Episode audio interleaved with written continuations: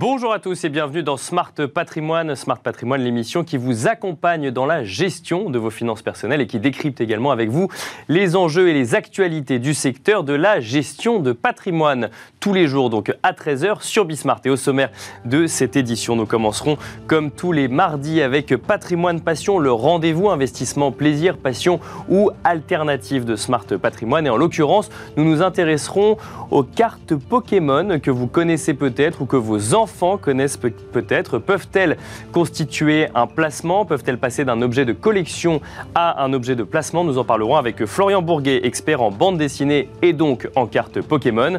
Nous enchaînerons ensuite avec Enjeu patrimoine, où nous traiterons euh, du sujet de la thématique cybersécurité euh, dans vos placements, un sujet de plus en plus d'actualité au sein des entreprises en lien notamment avec de nombreuses failles ou attaques identifiées lors de la pandémie et du recours massif au télétravail. La cybersécurité euh, devient-elle une tendance d'investissement Nous en parlerons dans un instant avec Jean-Noël de Galzin, PDG de Walix, mais aussi Mathieu Rollin, co-gérant de Thematics Safety. Bienvenue à vous tous qui nous rejoignez. Smart Patrimoine, c'est parti. Et nous commençons donc avec Patrimoine Passion, le rendez-vous investissement euh, plaisir, passion ou alternative de Smart Patrimoine. Aujourd'hui, un focus sur les cartes Pokémon, Pikachu, Carapuce ou Dracofeu. Ces noms vous parlent peut-être si vous collectionnez vous-même les cartes Pokémon il y a quelques années voire même encore aujourd'hui, ou si vos enfants euh, le font encore aujourd'hui, eh bien figurez-vous qu'il existe euh, un second marché pour ces cartes Pokémon et qu'il a l'air de plutôt bien se porter. On va voir ça dans un instant avec Florian Bourguet, expert en bande dessinée et en cartes Pokémon. Bonjour Florian Bourguet. Oui, bonjour. Bienvenue sur le plateau de, Smart Patrimoine. Je dis que le second marché se porte bien parce que moi je regarde, enfin en tout cas j'ai regardé les, chiffres les plus emblématiques. On a vu une carte, euh, alors Pikachu Illustrator, pour ceux qui connaissent pas, c'est ce petit animal jaune imaginaire emblématique des Pokémon qui s'est vendu pour 900 000 dollars. Euh, alors ça, j'imagine que c'est un record, mais, euh, mais ça montre quand même qu'il y a un second marché sur les cartes Pokémon. Alors il y a un vrai engouement actuellement sur les cartes Pokémon qu'on voit euh, depuis quelques années et euh, qui, euh, qui s'est vraiment emballé euh, depuis quelques mois. Alors après, les, les, prix les plus élevés concernent les États-Unis. D'accord, ok. En France, on est sur des sommes beaucoup moins importantes. Il y a deux réalités, États-unis et ah le reste du monde. D'accord. Dans le même monde. les, les, Américains ont moins de patrimoine ancien, donc ils se sont plus reportés sur les objets, ce qu'on va dire, de collection, que ce soit les cartes de baseball, les souvenirs de sportifs ou de stars, et donc les cartes Pokémon.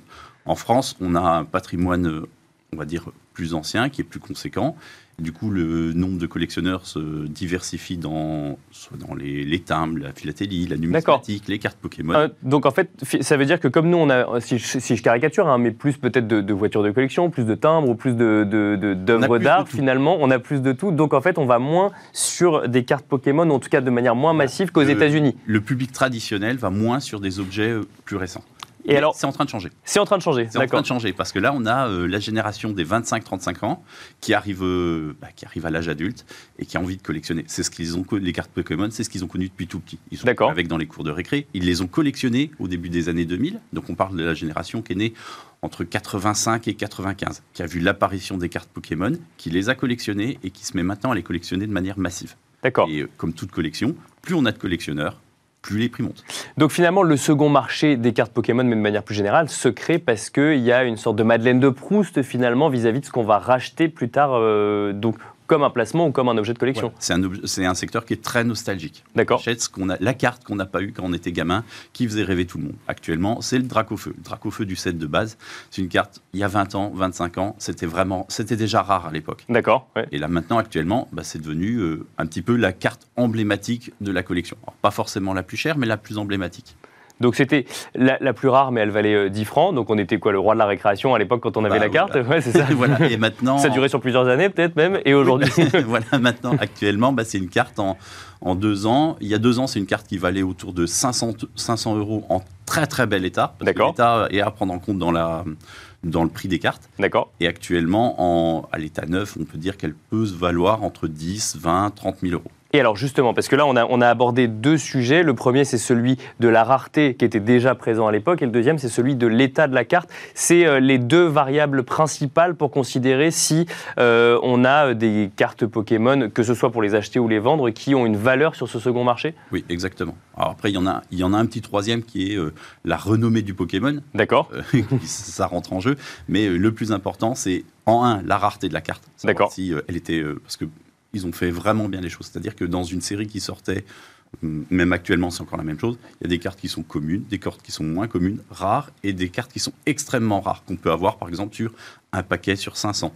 D'accord. Et donc ça, ça veut dire que dès le début, dès qu'on a commencé à collectionner des cartes Pokémon, parce que l'euphorie Pokémon elle a quelques années maintenant, effectivement, il y avait des dessins animés ou autres, dès qu'on a commencé à collectionner des cartes, ils ont commencé à éditer euh, finalement des sets ou des jeux de cartes avec cette idée de rareté de certaines cartes et de, de, niveau finalement d'hierarchie entre certaines cartes. Exactement. C'était un jeu de cartes à collectionner. D'accord. Euh, voilà. Donc c'est déjà une collection à la base. C'est déjà une collection à la base. donc, euh, et on voit que ces cartes-là, les cartes qui étaient les plus rares à l'époque, c'est les cartes qui sont les plus demandées actuellement. D'accord, donc ça c'est pour le sujet rareté.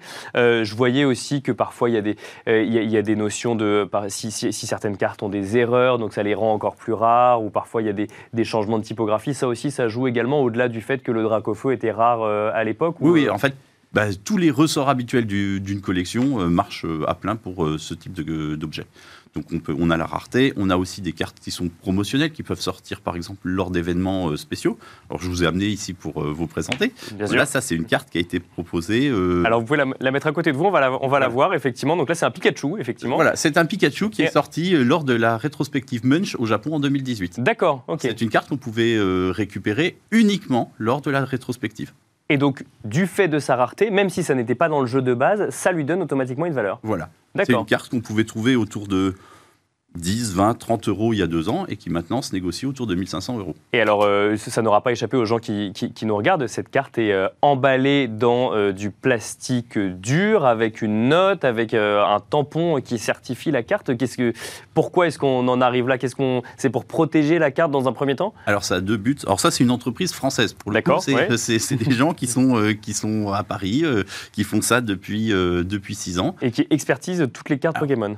Oui, ils expertisent. on leur envoie. Voilà, on leur envoie les cartes Pokémon, ils les expertisent, ils les scrutent au microscope, ils vérifient euh, les rayures, les détails, s'il y a des petits points blancs, etc. Et avec ça, ils mettent une note et euh, ce qu'on appelle un grade. D'accord. Après, elle est emballée dans, une, dans un plastique qui permet de la protéger. Et donc la note, en fait, c'est en fonction de l'état de la carte, pour le coup, essentiellement. Donc on revient sur. rien à voir avec la rareté, c'est juste l'état de la carte. D'accord. Donc c'est vraiment les deux, euh, les deux grandes variables sur, sur le sujet d'investissement euh, dans les Pokémon. Alors ensuite, la, question qu'on peut se poser, c'est très bien, enfin, dans l'investissement dans les cartes Pokémon, pardon, pas dans les Pokémon, ça n'existe pas encore que je sache. quand on veut acheter ou vendre ces cartes Pokémon, alors vous, vous travaillez beaucoup avec des, des maisons de vente aux enchères qui vont sur le, qui vont sur le sujet. C'est vrai qu'aussi, sinon on voit bah, des gens euh, les vendre tout simplement en ligne. Mais il y a plusieurs maisons de vente aux enchères qui se saisissent du sujet. Ça veut dire qu'on a quand même un, ouais, des acheteurs qui sont présents. Quoi. En fait, ça fait, ça fait un an, ça s'emballe un petit peu. D'accord. En raison des médias, hein, merci, merci à vous. Hein, c'est plus vous en parlez. Bah, on les collectionnait quand on était petit, bah, maintenant. voilà. Mais euh, non, non, ça fait, euh, ça fait vraiment un an que les prix augmentent en vente aux enchères. Donc ça a permis de faire passer ce marché qui était plutôt sur Internet, dans les brocantes, euh, vraiment un truc d'initié vers une, légitimité. D'accord. Voilà. Et quand on a cette légitimité avec euh, la vente aux enchères, ça, voilà, les prix se stabilisent. On ne voit plus n'importe quoi comme on peut voir euh, sur des sur des plateformes en ligne. D'accord. sur des plateformes en ligne sollicitées. Et on peut on peut savoir ça ça encourage aussi les gens à euh, se mettre dans la, à se lancer dans la collection, à en acheter, à revendre leurs propres cartes. Et euh, finalement, ça fait un vrai marché. Euh, alors, je citais en introduction le chiffre de 900 000 dollars pour un, un Pikachu euh, Illustrator. Avant ça, je crois que le, record, alors il y en a plusieurs qui sont cités, mais j'en ai trouvé un à 375 000 dollars pour exactement la même carte. Est-ce que euh, en France, vous, donc vous le disiez, ça c'est les États-Unis. En France, et les ordres de grandeur, ils sont de quel, ordre à peu près? On est en dizaines de milliers d'euros. D'accord. Déjà beaucoup hein, quand même. Bien sûr, bien sûr, pour une carte qu'on achetait à quelques, quelques francs avant. Oui, bien Après, un timbre, on l'achetait aussi quelques francs il y a quelques années, et il y a des choses qui sont rarissimes. Mais non, non, le, ce qu'il faut voir, c'est qu'on n'est pas du tout sur le même ordre de grandeur que les États-Unis. C'est normal. D'accord. Peut-être qu'on y viendra Peut-être pas, c'est ça euh, la, vraie question, parce que si... Oui, parce que c'est un marché en construction aujourd'hui pour le coup. On, on, voit le second marché de toutes ces cartes Pokémon se construire au jour le jour aujourd'hui. Ah bon, en vente aux enchères, on a vraiment défriché le milieu. D'accord. Ça n'existait pas. Euh, les gens, la première fois ou la première vente que j'ai organisée, où je, suis allé voir une amie commissaire-priseur pour lui proposer euh, cette vente, dans notre entourage, on nous a regardé avec des, vraiment des yeux écarquillés en disant qu'est-ce que vous allez faire avec vos cartes Pokémon dans les ventes aux enchères? On est plutôt habitué à des, euh, à des domaines de collection plus traditionnels. Et euh, alors, on, voit effectivement que tout le monde a envie d'en profiter un peu de, de, cette euphorie. On voit par exemple des, euh, des, des, personnages célèbres, et notamment, je pense à un rappeur, le rappeur Lorenzo, qui lui aussi a mis ses cartes Pokémon, Pokémon en vente. Est-ce qu'on est qu'on va assister, selon vous? Alors, c'est un marché qui se construit, mais on voit par exemple que dans le domaine de l'art, euh, l'origine de la collection euh, peut jouer euh, autant finalement que l'œuvre en question. Pourquoi? Parce qu'il y a un vrai sujet de sélection, d'œil d'expert ou d'œil de collectionneur. Sur les cartes Pokémon, je ne suis pas sûr qu'on en arrive au même, au, même niveau, mais est-ce que l'origine d'une carte Pokémon peut jouer selon vous Non, pour le moment, je pense que c'est vraiment un achat collection. C'est une carte qui nous plaît, qui manque à la collection, qui est importante dans l'histoire du jeu. Alors ça, oui, voilà, ça c'est des facteurs qui peuvent être pris en compte. Mais le fait que ce soit euh, un rappeur ou un sportif qui ait possédé cette carte, a priori, euh, ça devrait être euh, quand même. C'est plus compliqué. Plus compliqué. Florian Bourguet, est-ce qu'on peut parler de placement aujourd'hui pour une carte Pokémon? Pour certaines cartes Pokémon, peut-être celles qui sont les plus rares ou celles qui sont les plus liquides sur ce marché, ou c'est encore trop tôt pour en parler? Je pense que c'est trop tôt. Pour le moment, c'est encore des achats plaisir, c'est de la nostalgie, c'est une collection. Pour l'instant, c'est un achat de collectionneur. On a dans les clients euh, de vente aux enchères, on a des gens qui collectionnent les cartes. On n'a pas d'investisseurs. Par contre, les montants en jeu sont, commencent à devenir importants. D'accord. Euh, à terme, pourquoi pas? À terme, pourquoi pas? Euh, Et dernière question, il nous reste quelques secondes. Donc là, on parle de cartes Pokémon. Il y a d'autres séries hein, emblématiques de notre enfance. Avant l'émission, je, vous parlais des cartes Dragon Ball, par exemple, et vous me disiez que là, il n'y avait pas du tout de marché. Alors qu'est-ce qui fait que les ah, Pokémon y a un marché et que Dragon Ball, ce marché soit moins construit? C'est comme ça. non, on a peut-être euh, l'importance de la licence. D'accord. Euh, la licence Pokémon, c'est quelque chose où euh, il y a des, en fait, vous avez des nouveaux collectionneurs tout le temps parce que vous avez des, mises à jour dans le jeu, des extensions qui sortent tous les trois mois avec des nouvelles cartes qui sont rares, ce qui n'existe pas au niveau des cartes Dragon Ball. Actuellement, il y a trois jeux qui fonctionnent bien. En, le haut du panier, on va dire, c'est Magic et Pokémon. D'accord. Là, on peut avoir des cartes en dizaines de milliers d'euros, voire en centaines de milliers d'euros pour les cartes les plus rares. Et dans un, cran vraiment en dessous, il y a Yu-Gi-Oh! Et après, c'est le néant. Même les cartes Panini, du coup, de joueurs de foot, c'est pas quelque chose qui. Euh, ben, euh, L'album le plus rare de Panini, qui doit être euh, du début des années 70 sur le mondial, c'est quelque chose qui se négocie en centaines d'euros. D'accord. Donc, donc, en fait, si je comprends bien, bon, évidemment, il y, a, des facteurs émotionnels qu'on ne peut pas maîtriser. Puis après, c'est peut-être aussi si la, rareté et le côté collection est créé dès le début par l'éditeur ou des cartes, qui, ce qui va jouer aussi. Oui, et euh, vous parlez d'un... Euh, voilà, les Pokémon, ça parle à n'importe quelle personne qui a moins de 35 ans, qui les a connus, qui les a touchés. Euh, si vous demandez un personnage connu dans la rue à un, jeune qui a 18-20 ans, et que vous lui, lui demandez qui est Jericho ou qui est l'école de, quels sont les peintres de l'école de Barbizon, personne ne sait. Par contre, vous lui demandez qui est Pikachu, euh, ça, ça il connaît. Pour le Dracofeu, ça il sait. Merci beaucoup Florian Bourguet. Je rappelle que vous êtes expert en bande dessinée et en cartes Pokémon. Merci à vous également et on se retrouve tout de suite dans Enjeu Patrimoine. Et nous enchaînons à présent avec Enjeu patrimoine, un enjeu patrimoine consacré à la thématique de la cybersécurité. L'année 2020 et l'année 2021 ont vu la généralisation massive du télétravail et avec cela la création d'un nombre de failles informatiques sans commune mesure, ce qui a mécaniquement conduit à une forte hausse du nombre de cyberattaques. Dans ce contexte, la cybersécurité devient un des enjeux privilégiés des entreprises, sans parler évidemment des enjeux de cybersécurité au niveau étatique dont les scandales de défraient régulièrement l'actualité. Dès lors, comment euh, aborder cette thématique d'investissement qu'est la cybersécurité pour accompagner ce secteur en plein essor?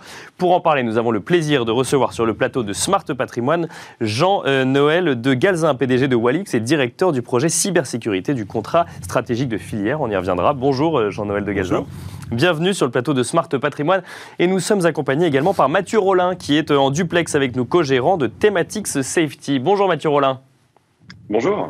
Merci donc à tous les deux d'être avec nous en plateau pour bah, nous expliquer un petit peu ce qu'est ce qu'est cette filière. On va peut-être commencer avec vous, Jean-Noël de Galzin. le secteur de la cybersécurité, je, je, le disais en introduction, on en parle après deux années qui ont vu des changements drastiques de comportement finalement des utilisateurs et des salariés au sein des entreprises, et donc des hausses d'attaques sans commune mesure, et notamment d'attaques dites de phishing. comment se porte le secteur en 2022 de manière générale, avant de faire un focus sur la France alors en fait, le secteur de la cybersécurité, on peut dire que c'est un secteur paradoxalement qui se porte bien. C'est-à-dire que, bon, voilà, on est en train de développer du numérique partout. Le numérique est exponentiel, euh, c'est-à-dire qu'il va moderniser l'ensemble des secteurs de notre vie. Euh, de notre façon de travailler à distance, euh, notre façon de communiquer, de garder le lien social ou professionnel pendant, euh, par exemple, les périodes de pandémie qu'on a passées, la façon de, dans l'industrie, de produire, euh, de euh, faire en sorte d'optimiser l'efficacité énergétique dans tous les domaines ou la façon dont on distribue l'énergie au, plus grand nombre.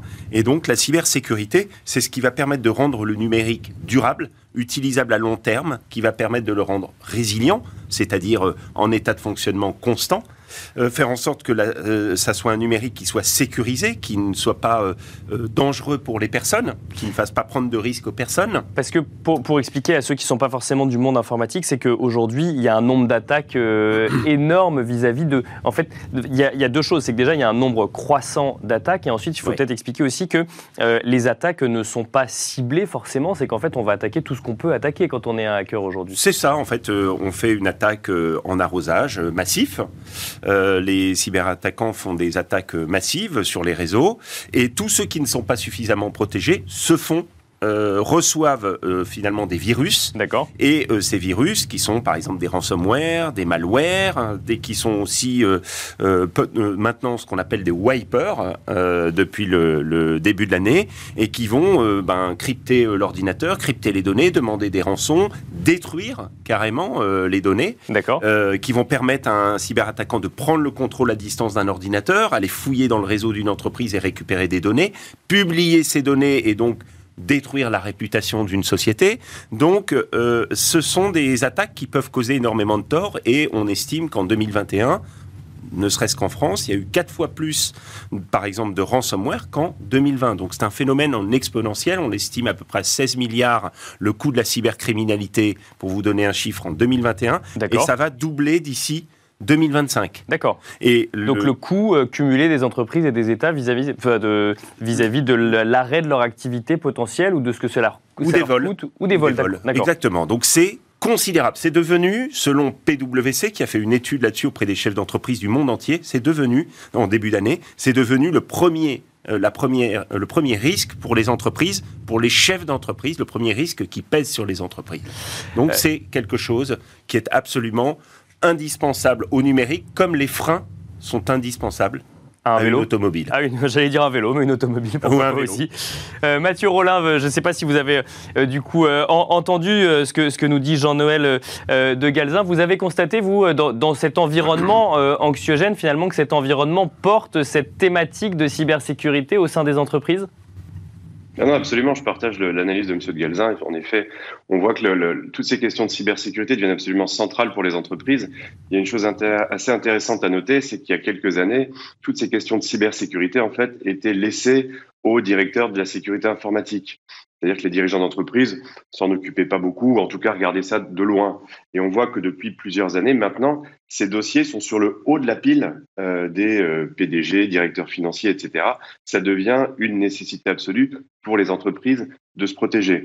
Et pourquoi? Ben, Je crois que Monsieur, Monsieur de Galzin l'a bien expliqué, c'est que c'est quelque chose d'absolument essentiel. On vit dans un monde qui est de plus en plus digital, et on voit bien que si on n'a pas de cybersécurité, si on n'a pas de sécurité au sens large, ben, c'est un monde qui ne peut pas se développer on met de plus en plus de choses sur les réseaux, sur nos téléphones, sur nos tablettes, etc., parce que c'est sécurisé. Tout ce monde digital ne peut exister parce que euh, euh, est euh, sécurisé. Et on voit que les entreprises doivent s'adapter en permanence à un monde qui est en plein boom. Euh, quand on compare par exemple un réseau informatique il y a une dizaine d'années et un réseau informatique actuel, ça n'a plus rien à voir. Maintenant, on peut connecter un nombre euh, très très grand d'objets et de plus en plus grand d'objets sur les réseaux informatiques. Ce qui veut dire quoi? Ce qui veut dire que si on prend un réseau informatique euh, d'une entreprise lambda, pour avoir cette capacité à connecter de plus en plus de réseaux, ça implique une chose, ça implique que la surface d'attaque de l'entreprise devient quasiment infinie. Donc il faut de nouveaux outils pour protéger euh, les réseaux informatiques. Auparavant, on avait euh, la fameuse architecture de, ce qu'on appelle le moat and castle, les remparts et le château. En gros, bah, vous aviez un firewall qui vous protégeait euh, des menaces extérieures, et puis quand vous passiez le firewall, vous étiez sur le réseau informatique de l'entreprise, et puis je schématise un petit peu, mais vous pouvez faire un petit peu ce que vous voulez dans ce réseau. Maintenant, on a, on a, on a un nouveau paradigme euh, qu'on appelle le, le, zéro trust, où là, en effet, euh, la sécurité n'est plus, euh, l'élément de sécurité n'est plus sur l'adresse IP de l'ordinateur qui va se connecter, mais il est vraiment lié à l'identité de l'utilisateur. Donc là, on voit qu'il y a beaucoup d'innovation. Mathieu Rollin, pour, pour, pour, que les gens qui ne sont pas experts du secteur puissent bien comprendre ce que vous nous dites, c'est qu'il y a 10 ans, entre guillemets, un firewall ou un antivirus suffisait. Aujourd'hui, comme la surface d'attaque est beaucoup plus grande, il y a une diversité d'activités même au sein de la cybersécurité pour protéger une entreprise. Absolument. Il y, a, de nouveaux métiers qui se sont créés, il y a de nouveaux modes de protection qui se sont créés et qui se créent quasiment tous les jours. Donc c'est vrai que nous, en termes d'investisseurs, c'est un secteur qui est passionnant. Euh, parce qu'il y a une croissance, je ne peux pas vous dire qu'il y a une croissance infinie, c'est compliqué de dire ça, mais c'est un petit peu l'idée, parce qu'on voit bien qu'on aura toujours des attaques et de plus en plus d'attaques, donc il faudra toujours que les entreprises adoptent de nouvelles solutions de sécurité, ou en tout cas upgrade, améliorent leurs solutions de sécurité, avec notamment euh, bah, de, nouveaux, euh, de nouveaux euh, moyens de se protéger. on a les endpoint protection, on a tous les nouveaux modes de connexion. Il y a beaucoup de choses qui sont faites sur l'identity management. Enfin, voilà, il y a beaucoup de jargon un petit peu qui paraissent un petit peu barbares, mais qui représentent en effet de nouvelles façons ultra sophistiquées de se protéger. Et ça, c'est absolument indispensable. Jean-Noël de Oui, je pense que je rajouterais même à, ce que vous êtes en train de dire qu'en fait, euh, la cybersécurité, c'est quelque chose qui protège. Traditionnellement, on parle d'ailleurs de sécurité des systèmes d'information hein, au départ, hein, comme euh, euh, ça vient d'être dit. Mais la sécurité, c'est aussi, ça permet d'avoir une stratégie en matière de digital, en matière de numérique. on ne peut plus avoir une stratégie digitale aujourd'hui sans penser cybersécurité. Ah ben non, objectivement, objectivement euh, moi j'ai l'exemple en tête. Je me souviens avoir travaillé avec un, cabinet de conseil. Euh, côté d'ailleurs, euh, qui travaillait sur des prototypes d'automobiles autonomes. Et puis on est arrivé à la fin du projet, il se trouve que je me suis impliqué dans ce projet, et on regardait le modèle économique de la voiture, et ils n'avaient pas pensé à mettre la cybersécurité. Donc quand on a regardé ensemble euh, comment implémenter la cybersécurité d'une voiture autonome. Vous voyez ce que c'est Bien sûr, oui, complètement. Euh, eh bien, on s'apercevait que le modèle économique ne suivait pas. Donc, donc, en fait, on peut passer des années à développer un véhicule autonome et en fait, le véhicule ne peut jamais rouler parce qu'il y a ben des voilà. de sécurité. Ben voilà. Donc la cybersécurité, aujourd'hui, ça se conçoit par conception, by design. Et effectivement, ce qui est intéressant par rapport à ce qui vient d'être dit, c'est que la cybersécurité, ça permet des choses en réalité. Par exemple, euh, nous, euh, Walix, on est spécialisé dans les sécurités des accès. Donc on a une technologie qu'on appelle de gestion des comptes à privilèges qui protège les accès les plus sensibles aux données ou aux systèmes informatiques dans l'identity management. Euh, et euh, c'est une technologie que l'on met au service des directions informatiques pour sécuriser leurs accès, pour piloter leurs accès. Qu'est-ce que ça leur permet de faire? Eh bien, ça leur permet de reprendre le contrôle de leurs accès dans un monde qui est de plus en plus dans le cloud, donc de plus en plus diffus pour le commun des mortels. Donc eux gouvernent mieux leurs accès, pilotent mieux leurs accès, et donc ils peuvent ouvrir des accès et, alors, rendre leur société plus agile, justement, plus compétitive. Jean-Noël de Galzin, si on fait le lien du coup avec le côté euh, investissement. Donc on a parlé des besoins des entreprises. Est-ce que vous avez vu du coup, euh, euh, vous êtes à la tête de Walix, vous venez nous expliquer euh, ce que ça fait, une, une augmentation par exemple du carnet de commandes ou, ou une augmentation de, de, ce sujet dans les échanges avec les entreprises? Est-ce que du coup les entreprises spécialisées en cybersécurité bénéficient entre guillemets de cette vague de, de dans un contexte toujours anxiogène, hein, finalement, dans le cadre de cybersécurité. Ben, on peut même dire qu'en ce moment, euh, dans le monde, on traverse des contextes anxiogènes. On a eu la crise sanitaire, avec une digitalisation euh, très rapide des usages, passage en télé, massage euh, massif en télétravail. Bien sûr. Ensuite, là, on est en train de traverser un conflit compliqué en Ukraine, Bien sûr. avec la Russie.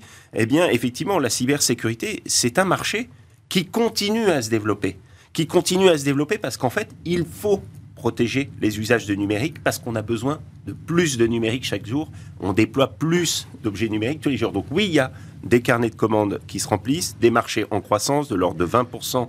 Globalement, le marché de la cybersécurité croît de 20%. C'est plus de deux fois plus que le marché du numérique en tant que tel. D'accord. Donc ça va très rapidement.